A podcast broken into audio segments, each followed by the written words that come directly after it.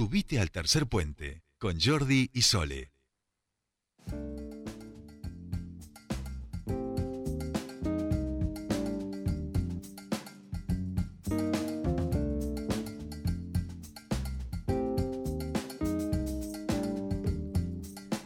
Ya estamos aquí, comienza nuestra última media hora de tercer puente y nos quedamos en Buenos Aires. Este, hoy hemos pasado la mitad de, más de la mitad del programa allí en las entrevistas del día lunes y hoy vamos a charlar con una eh, valletana, pero que está radicada en Buenos Aires. Ella es actriz, realizadora audiovisual, docente, este, y este fin de semana la película que protagoniza este, la historia de lo oculto se acaba de estrenar en Netflix. Eso por supuesto que nos da mucha alegría cuando nuestros artistas eh, van desarrollando y sus programas van trascendiendo. Y la historia del oculto narra en clave alegórica los esfuerzos de un grupo de periodistas por desentrañar una conspiración que vincula al gobierno con fuerzas sobrenaturales. Ha tenido este ha estado presentada en los principales festivales de cine en Sitges, en Cannes, en el Festival de Mar del Plata en el 2020 y este fin de semana se ha estrenado en Netflix y queremos hablar con su protagonista, con Nadia, que como decíamos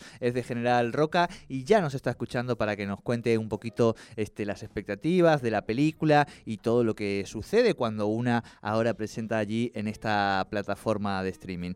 Nadia Lozano muy buenas tardes. Te saludan Soledad Brita Paja y Jordi Aguiar. Bienvenida a Tercer Puente. Muchísimas gracias, Jordi. ¿Cómo estás? Qué presentación.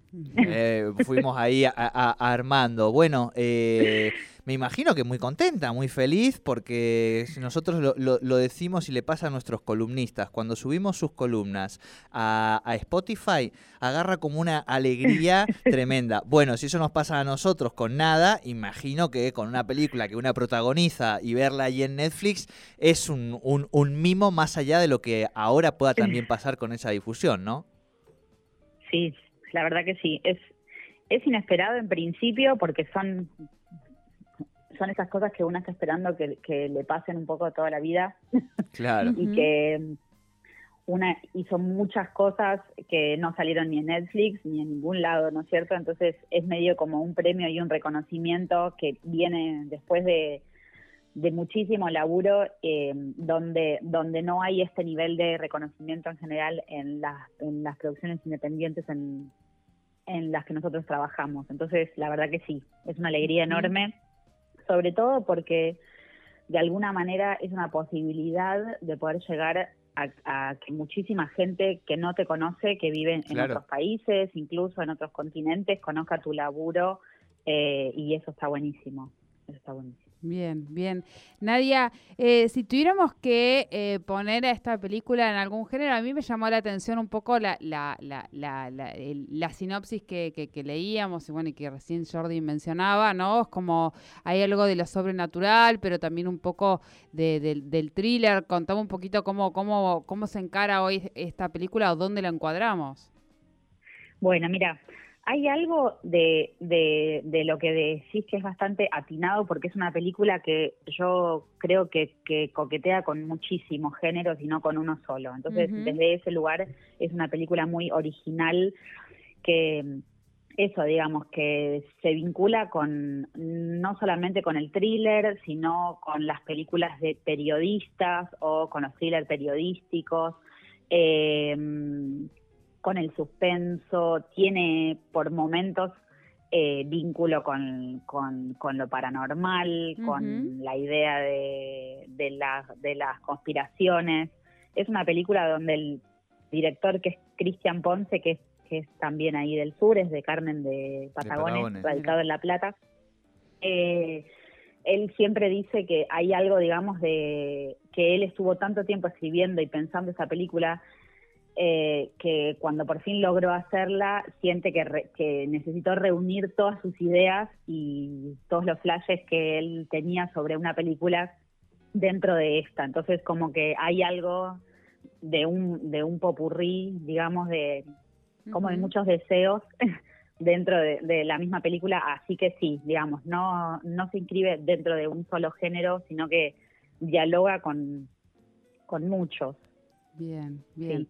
Contanos dónde, dónde transcurre, dónde fue filmada, un poquito de lo que fue ese proceso, cuánto tiempo llevó, ¿no?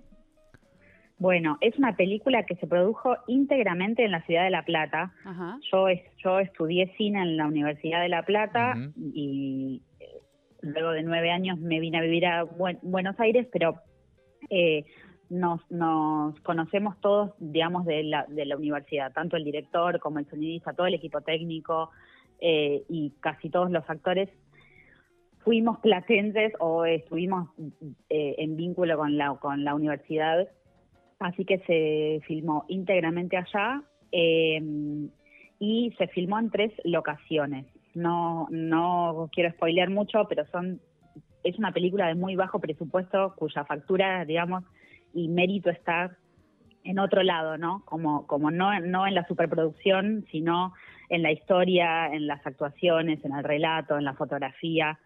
Eh, así que eso, son solamente tres locaciones que se filmaron. Eh, la locación en la, en la que estoy yo se filmó nueve días de corridos por las noches. Eh, y después hay otras locaciones donde se filmó un poquito menos, pero es una película que más o menos tuvo un tiempo de, de rodaje aproximadamente de 15, 20 días, no más. Claro. Y en ese sentido, bueno, eh, también sin, sin abrir demasiado, eh, seguir ahí transitando un poquito por la sinopsis, eh, tiene que ver con, con lo que nos toca hacer a Sole y a mí todos los días, con la práctica periodística, ¿no? Exactamente, se trata sobre ustedes la película, sobre los periodistas. Bien. Eh, Qué horror, sí. ¿cómo no iba a ser de horror? Ah, con lo bueno y lo malo. Claro. Es un grupo de periodistas que está investigando, digamos, eh, algo que pasa en el, en el programa que ellos tienen eh, la última noche que este programa está al aire, ¿no es cierto?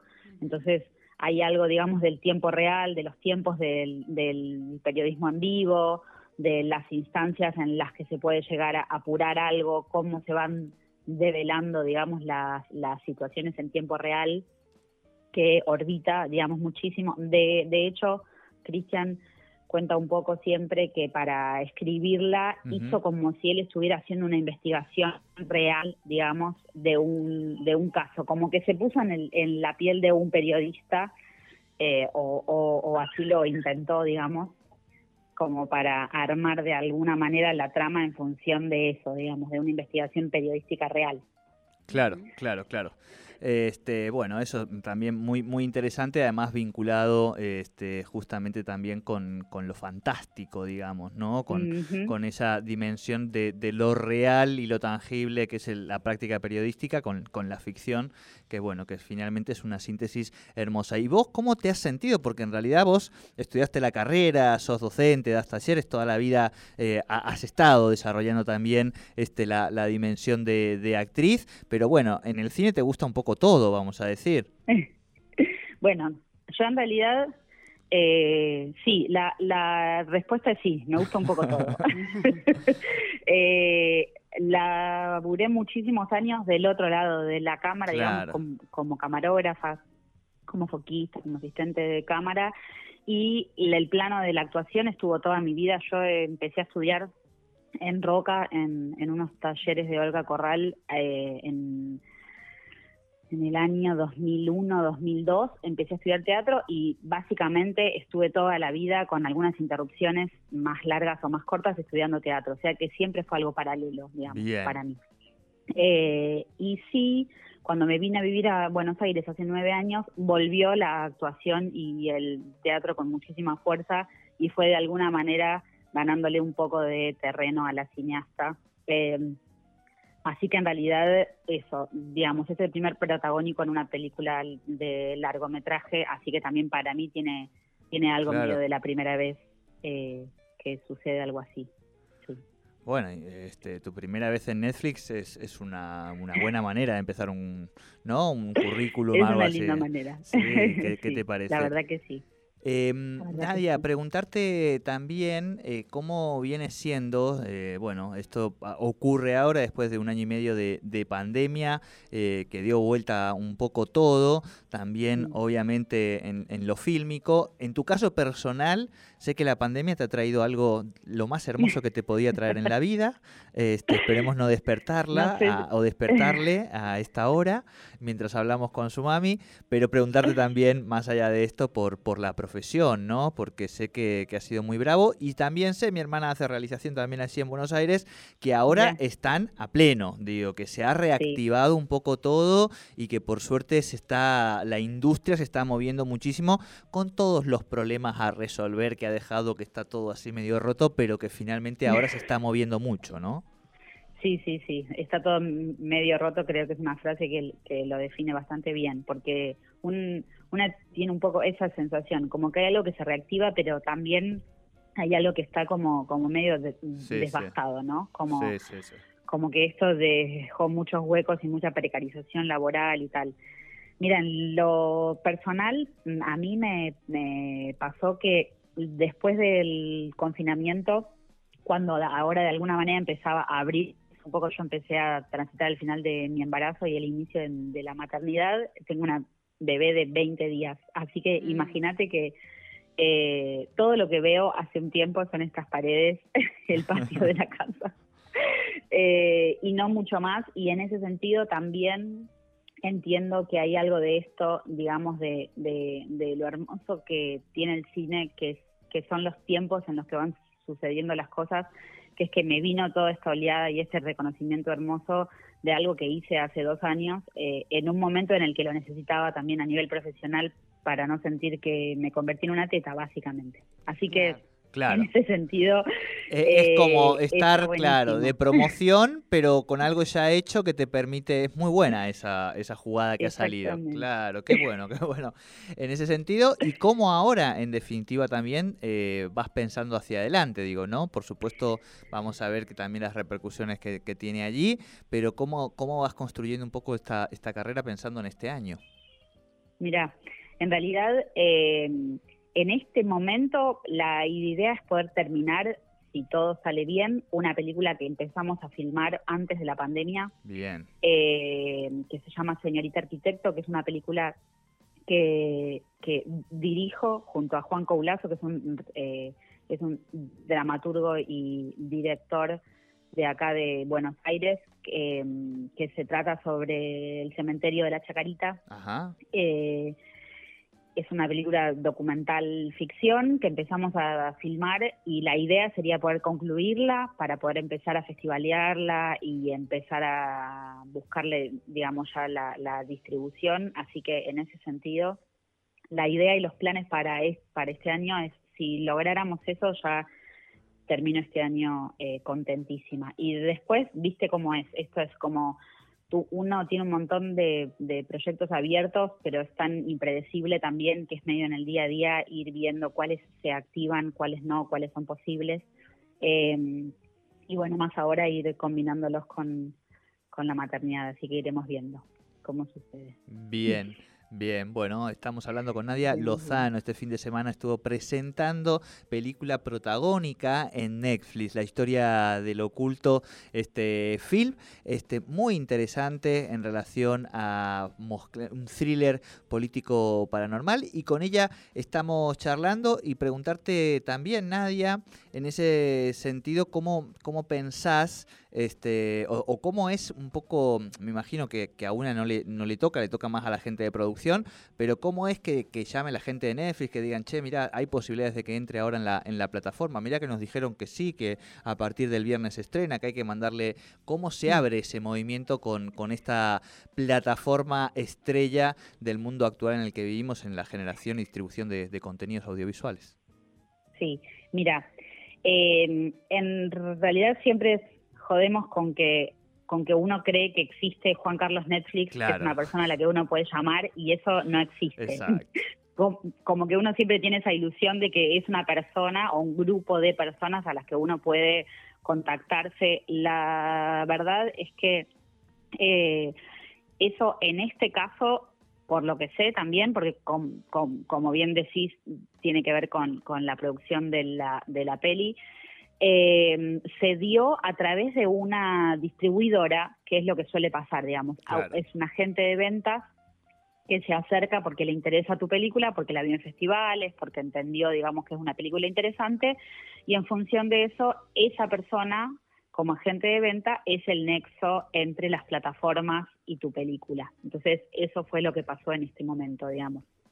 Eh, hay un agente de venta que se encargó de la venta y distribución de la película en Netflix para Latinoamérica y España y también se concretó en la última semana HBO eh, para Europa ah, y se va a estrenar en, en las salas de cine en París, ya presencial, en Francia. Así que sí, un montón. Estas son las cosas lindas, digamos, de este mundo tan globalizado en e, el, que vivimos y de estar en plataformas que, como vos decías, ¿no? Que tienen una proyección, eh, en este caso, iberoamericana, porque está en Netflix España y Netflix Latinoamérica, ¿no?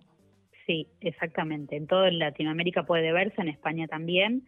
Y bueno, eh, tengo entendido que a partir de, algunas semanas eh, en Europa en HBO y después en el cine el año que viene ya en, en las salas de Francia. Ojalá pueda, estrenarse en las salas de, de cine en Argentina pronto, eso sería un regalo hermoso también, poder ir a verla al cine acá. Claro, claro. Y bueno, en algún cine de, de roca, me imagino, ¿no? Ojalá. Este, ese ya es como... Ojalá, si no organizaremos alguna proyección. Eso te iba a preguntar, como la, la, región, porque aparte de la posibilidad de, ver una proyección, digo, tener a, a una de la, la, actriz protagónica, aparte del equipo, siempre eso eh, viene muy bien para la reflexión. Y mucho más ahora aquí en esta provincia, en Neuquén, donde a partir de, del ENERC, de la apertura de la escuela, bueno, se está generando algún movimiento muy interesante también en, torno al audiovisual. No sé si estás ahí un poco siguiendo. Sí.